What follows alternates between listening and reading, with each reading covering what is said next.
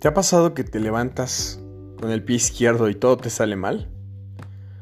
Me encantaría decirte la fórmula de cambiar esto, pero muchas cosas no están en nuestro control, así que mi opinión es otra. En particular, no creo que nada sea malo o bueno, sino es más bien la percepción de las opiniones que tenemos de los sucesos que no aceptamos.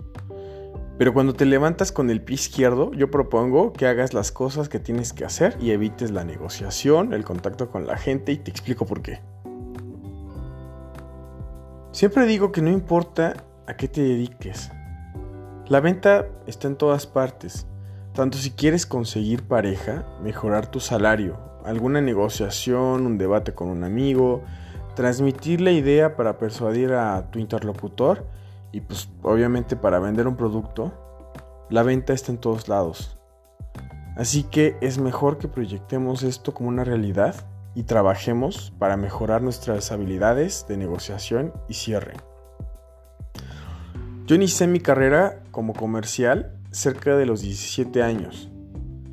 Eh, soy una persona muy tímida que no le gustaba platicar, pero gracias a esta carrera que me forzó a hacerlo, y a dar el mejor servicio aprendí a mentalizarme, visualizarme, orientar mi energía y actitud hacia el servicio al cliente, trabajar para incluir mi timidez y accionar con audacia hacia la diferencia entre cerrar un trato o simplemente mostrar el producto para después nunca volver a ver al cliente.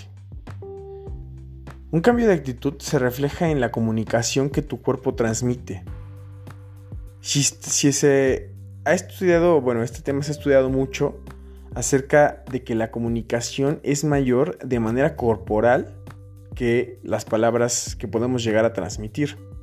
Es por eso que no importa tanto lo que digas, sino cómo lo digas, lo que te ayudará a persuadir a cualquier persona en cualquier situación. Una negociación, debate o la transferencia de una idea.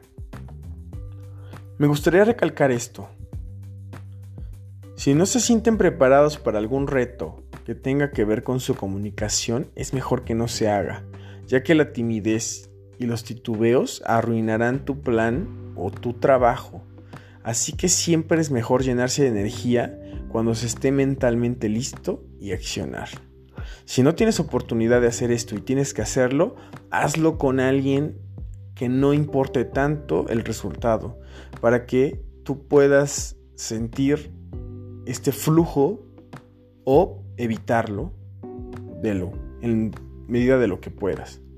Tomemos en cuenta que una actitud correcta puede corregir los errores que pudieran causar que una actitud de manera incorrecta nos puedan ocasionar. Y salir avante de estas dificultades simplemente con una con dirigir la actitud con audacia. Bueno, en conclusión, cuando estés trabajando en alguna negociación, ve más allá de lo planeado. Si pensabas ir por la luna, toma el sol. Y te vas a sorprender de cuán lejos puedes llegar con esto. Pero repito, solo con tu energía y tu actitud sean la correcta. Y te sientas seguro, audaz y asertivo. De lo contrario, si actúas de manera tímida, solo harás que los demás sientan tus inseguridades que los contagiarán de tu energía y les generará dudas por donde quiera. En cambio, si desarrollas las habilidades de seducción de manera audaz, siempre habrá alguna ocasión en la que encontrarás buen uso. Así que recuerda, los problemas creados por un acto audaz pueden disimularse y hasta mejorarse si pueden ser si tú puedes ser aún más audaz. Son los audaces los que se atreven los que consiguen las cosas. Así que termino con una frase de Baltasar Gracián. Las acciones se tornan peligrosas cuando se duda de la sabiduría. En tal caso, mejor sería no hacer nada. Y hablando de la venta, me gustaría recomendar la extensión de Google Chrome eh, para Gmail que se llama Strike que entre otras cosas puedes usar como CRM y para planear proyectos, por ejemplo, también. Esta herramienta es muy potente y gratis en su primera versión, lo que te permitirá probarla para reagendar estas negociaciones para cuando tu actitud y tu energía estén alineadas. Hasta pronto.